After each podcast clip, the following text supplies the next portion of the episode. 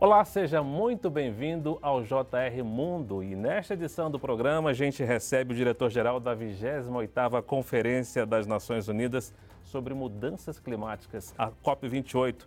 Aqui comigo está o embaixador Majid Al-Sueid para falar sobre os preparativos para essa conferência climática que ocorre no final de novembro em Dubai. Seja muito bem-vindo ao nosso programa. Agora, antes do início da conversa com o embaixador, a gente lembra que Toda quinta-feira tem episódio novo do JR Mundo, às sete e meia da noite, nas plataformas digitais da Record TV. E você está convidado a nos acompanhar sempre. Ambassador, thank you so much for your presence here, for your time.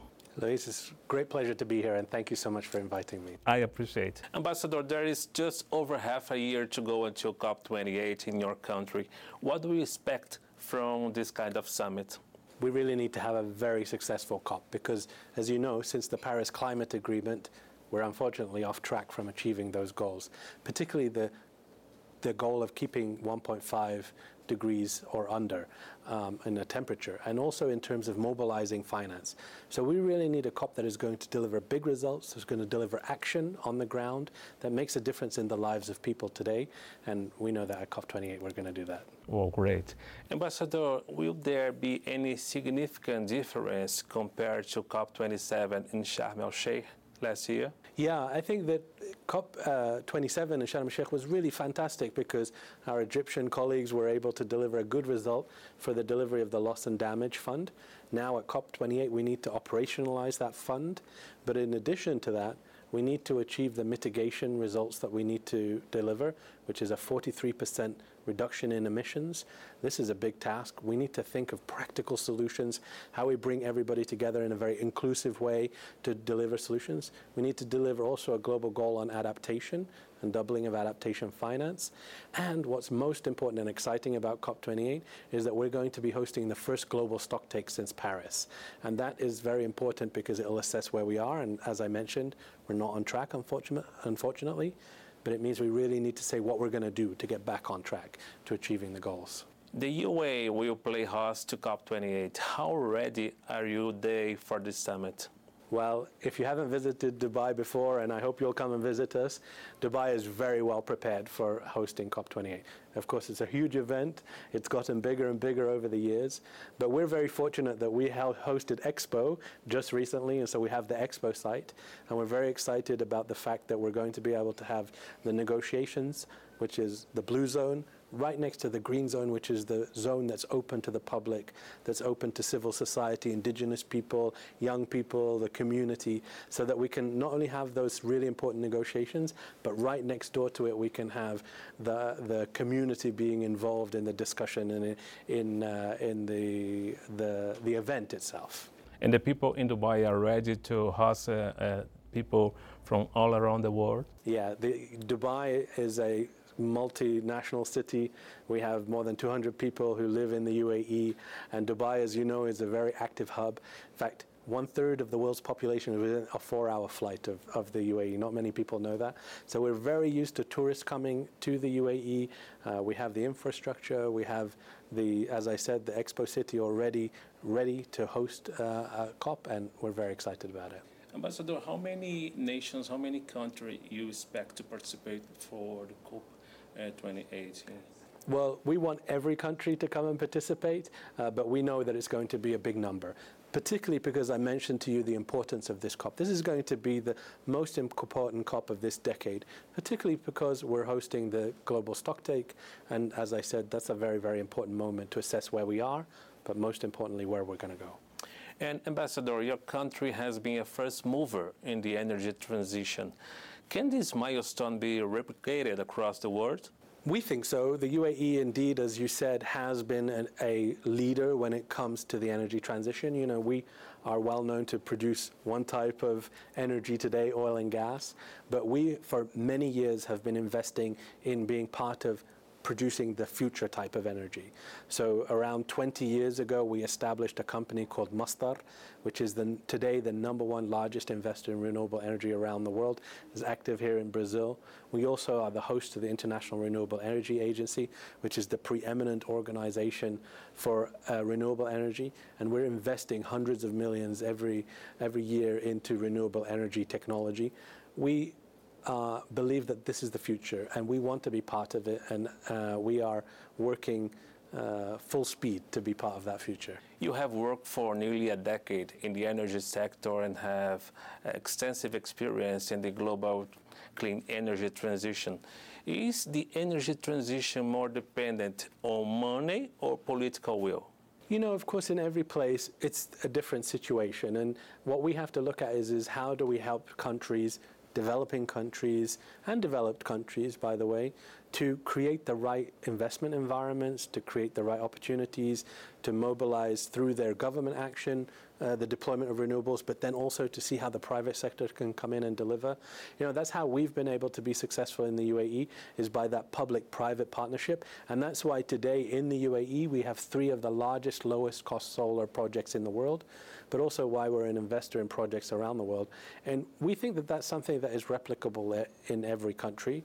Um, it's just that we need to mobilize the finance and the capital, and we need to make it available, we need to make it accessible, and we need to make it affordable so that people in developing countries in particular can take these technologies, deploy them, and then can use them for their development. Ambassador, what role will high-income countries, the World Bank and other global financial institutions be expected to play here? We need them to play a very important role. As you know, to achieve the goals that we want to achieve, we have to mobilize finance. Today, we uh, in Paris, we were promised to have 100 billion in finance. That unfortunately hasn't materialized, although this year our developed country friends have said that they, they think that they'll be on track to do that. But we need to move from hundreds of billions of finance to trillions, and that's a big jump. So to do that, we need to have reform of those international financial institutions. We need to have reforms of the multilateral development banks, and we need to look at what new solutions need to be there, because these institutions, of course, are, are used to doing things a certain way. So what are the new ideas? What are the new solutions that can help mobilize the government finance and then bring in the private sector so that we can see things scale up and speed up? The finance question is really the key to a lot of these issues. Uh, the Brazilian president, Mr. Lula da Silva, has recently pointed out that many topics discussed in these forums are not implemented, unfortunately, of course. Do you believe the COP28 could be different? I think that uh, COPs have become a place where a lot of people come and make pledges, make partnerships in good faith, in goodwill, but of course these challenges are difficult. And yes, we need to see much more progress. We can't deny that over the years, COPs have been really great in building momentum, but that momentum has been incremental, and we need to see game-changing decisions. We need to see game-changing projects, game-changing investments. And what we hope from our COP is that we can really take that leap and have big results that are actioned on the ground. That's why we keep saying that our COP needs to be about action. It needs to be about delivering for people on the ground, in rural communities, in cities, indigenous people, young people. We need them to feel that projects and action is happening. And that's why we're very focused on this period between, between now and 2030 and what are the real solid projects and actions that can happen now. How will you make that this COP will involve young people and is inclusive? Yes, and actually, we are the first COP uh, we've nominated to have a youth champion, and we want that youth champion to be formalized within the UNFCCC process because we think that it's really important to give a voice to youth. Uh, our youth champion is Her Excellency Sham Mazroui, who was our Minister of Youth, is now our Minister of Development, um, and she's really used to engaging young people in a conversation, collecting their thoughts and ideas, and then bringing it into our government process. That's something that we have an experience in the UAE because we have a lot of young people, as you know, and we need to we need to bring them into the governmental process, and we want to bring that to COP because, as you know, young people, and you saw it in Sharm el-Sheikh, I'm sure, they have a lot of energy and passion, and they're excited about the topic, and we need to make sure that their voices are heard because the decisions that we make today are for their future, yeah. and so we have to make sure that that they are part of that discussion. In this kind of forum, do you believe you will be able to reach consensus in the discussions? COPs are always very difficult, and it's always difficult to get consensus. But consensus is critical. And for a COP to be successful, you have to have consensus. And we will get there. Um, consensus in climate is very important because, as you know, climate is is, has no boundaries. It's, it's something that we have to do as a collective. We have to work together to deliver the, to achieve the goals that we need to achieve. So that's why we want to have a COP of unity, a COP that brings people together instead of one that's divisive and is, is negative. We want to bring, bring optimism and hope, and we want to bring people together into the conversation. That's why we keep talking about it being very inclusive, bringing everybody to the table, giving them a voice, like with young people, so that we can have an outcome that everybody can support and get behind. What role Brazil uh, play on the on these discussions over the climate change around the world? Of course, Brazil has a long history of being a leader in this space, and we hope that Brazil can continue to take that role. Uh, we've been here uh, for the last few days meeting with your officials. We've had wonderful meetings. Our relationship between Brazil and the UAE is getting stronger every day. I'm very excited about that. And we think that Brazil is going to play a very important role, particularly because of how it has a voice for, for developing countries. It gives a voice for uh, the rainforest, for nature. And, and what I really love about Brazil and the UAE is that we think alike. We're countries that are developing, that we need our natural resources as part of our growth, but we also really appreciate the environment and sustainability, and we want to do it in a way that respects the environment. And I think that that's what brings us together, and, and that's what will really help. Uh, it will really help us if Brazil helps us to deliver a good result.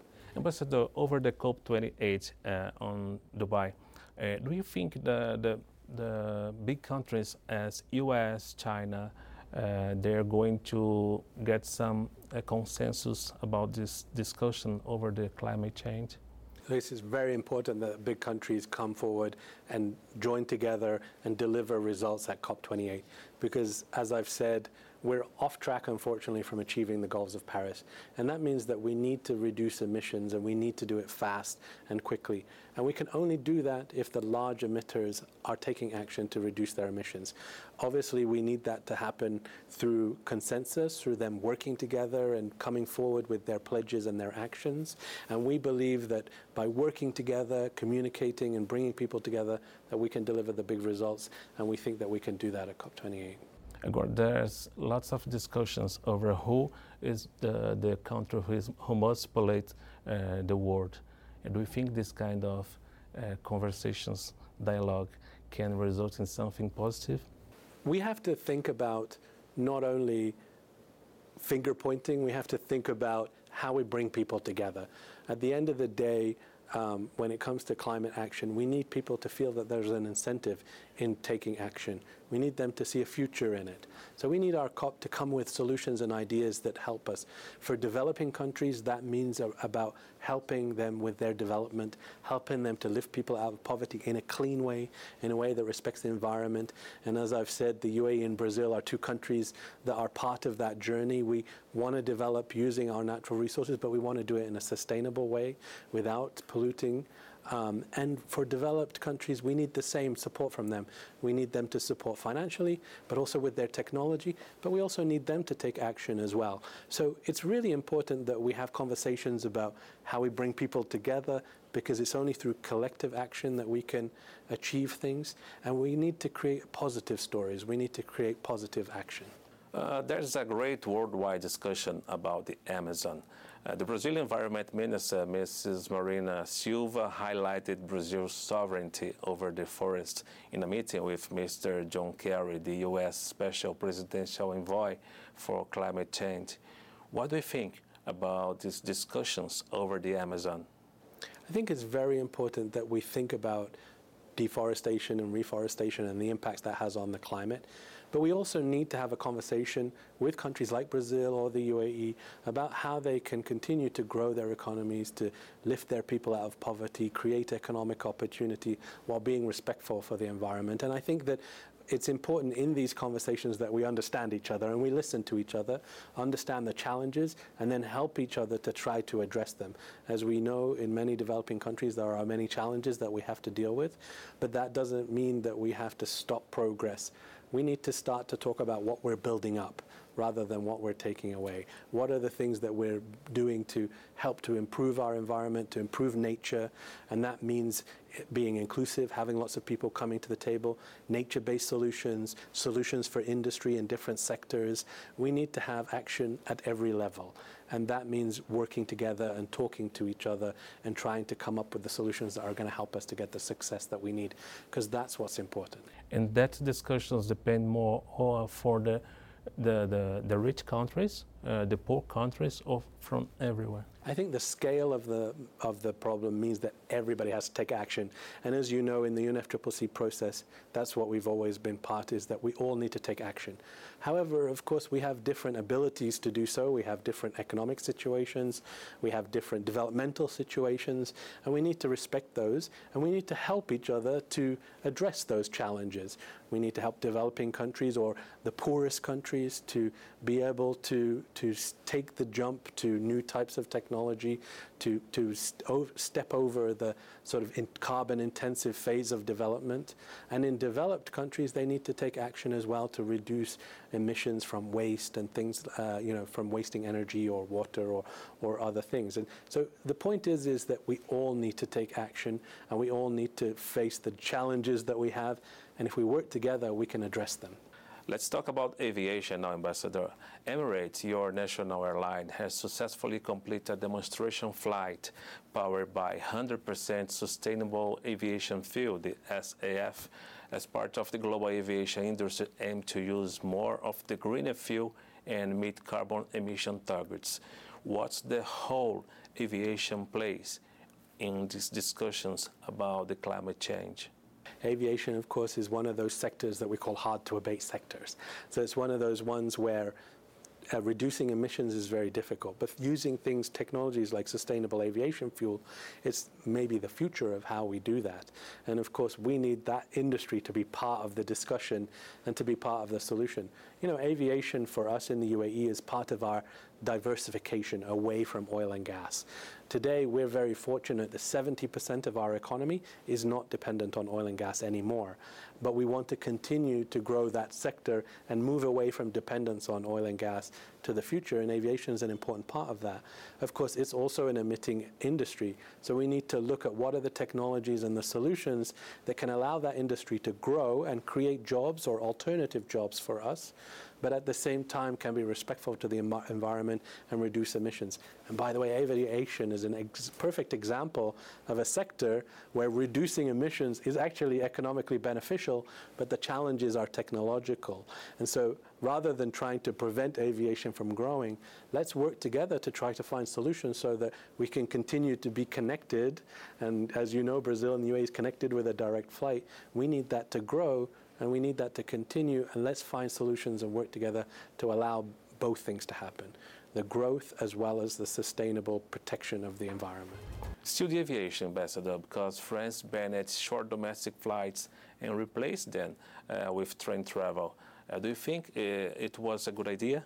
I think that every country has to look at its situation and look at the policies that it wants to put in place to reduce emissions. And of course, um, countries like France will make different decisions if they have a railway network.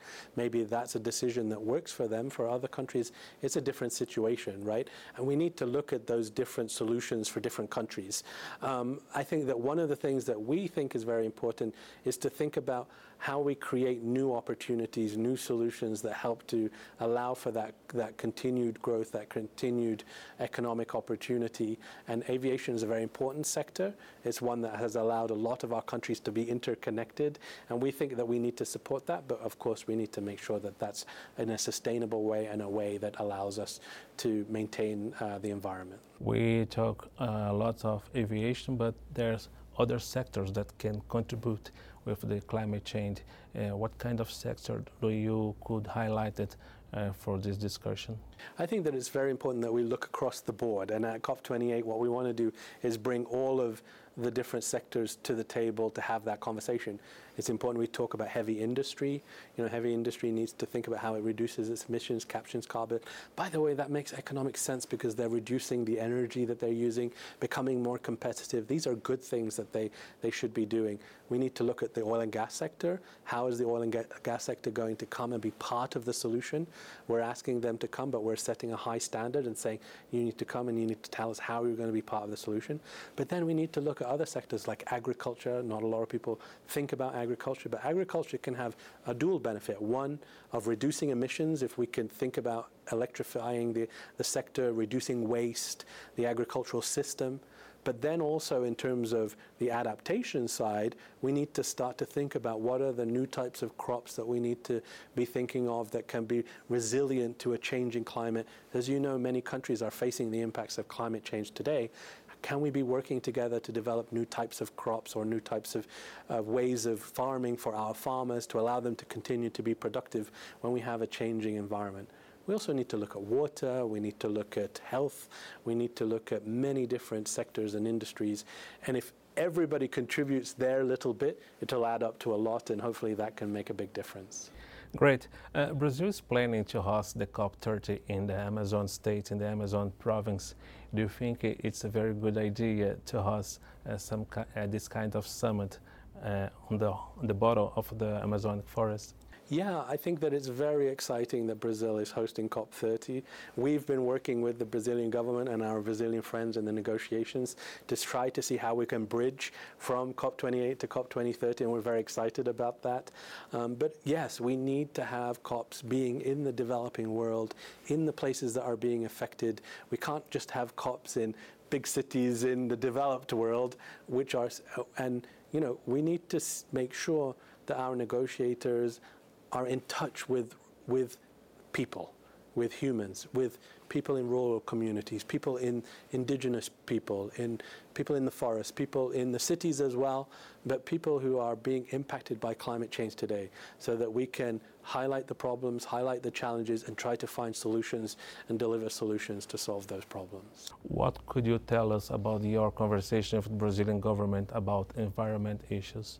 We've had very great conversations with our Brazilian colleagues. We share the same ambitions of being very ambitious when it comes to climate change, keeping global temperatures under 1.5, mobilizing the capital, working with developing countries together. And so on, we are on the same page when it comes to climate change. Uh, we've had excellent meetings this week, and we're very excited about working with our Brazilian colleagues. As COP28 presidency, you have said unlocking climate uh, finance is key to making progress against the goals set in Paris. How do you plan on moving the climate finance agenda forward? Well, we've been very successful already. At the beginning of the year, we really highlighted this point that it was very important to show how we're achieving the 100 billion this year. As you know, developed countries haven't been able to deliver that yet. But this year at the Petersberg Dialogue, just recently, they announced that they thought, think that they'll be able to deliver it this year. So we feel very excited about that. But moreover, we need to move from hundreds of billions to trillions of investment annually and globally. And that is a big step. What we need to do that is reform the international financial institutions, have reform of the multilateral development banks, and we need to find what are the new solutions and ideas out there that can help to bring that government finance together with the private sector finance to deliver big results that speed up and scale up the projects on the ground that impact the lives of people today. You are traveling all around the world. You, you are visit many countries. What kind of message you leave on these countries that you have been? We've been very fortunate that over the last few months we've been going on a listening tour. We've been going around the world hearing from different people, not only governments, but indigenous people, civil society, NGOs, young people. And we've been getting all of those ideas and thoughts and the challenges that they face and are trying to incorporate that into our COP to make sure it's a very inclusive process, one that doesn't talk about preventing people, but talks about bringing people in. And uh, we've heard very positive messages from everybody we've met, and we've taken on board all of those ideas. And everywhere we've gone, we've said, look, help us to deliver an ambitious COP, because we can't have a COP that just delivers a small incremental gain. We need a COP that delivers big results. And we think that we're getting a lot of excitement and good response, positive response from these countries that we've been to. And what is the biggest challenge to host a summit like this? I think the scale, you know, I was the, uh, the, chief negotiator for the UAE several years ago, and I went away for a while and came back. And it was certainly different. The COPs before were much more technical, smaller scale. Now, the size of the COP is much bigger. You have much more different groups who are coming. You have the negotiators and the negotiations, but civil society, NGOs, business, the private sector are much more involved and much more present at a COP.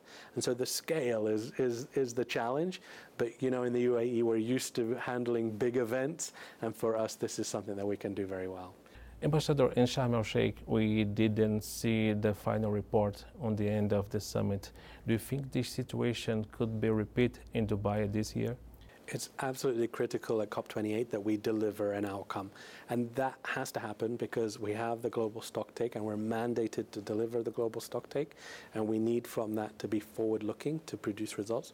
We're also mandated to deliver on the global goal on adaptation, and we have to deliver operationalization of the loss and damage fund. So we have things at COP28 that are required, which is quite different from other COPs. And that's what makes COP28 significant, is because parties have already agreed that these things have to happen. And so we are very confident, and from what we've we've heard from our part, the parties involved is that we're going to deliver a big result at COP28.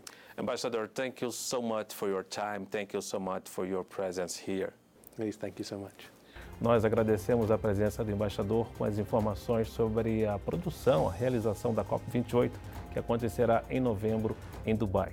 Nós ficamos por aqui e a gente lembra que o JR Mundo é o nosso espaço para falar de temas de relevância internacional. Você confere um novo episódio sempre às quintas-feiras, a partir das sete e meia da noite, nas plataformas digitais da Record. Não esqueça também de curtir e compartilhar esta edição do programa. Muito obrigado pela sua companhia e até uma próxima edição.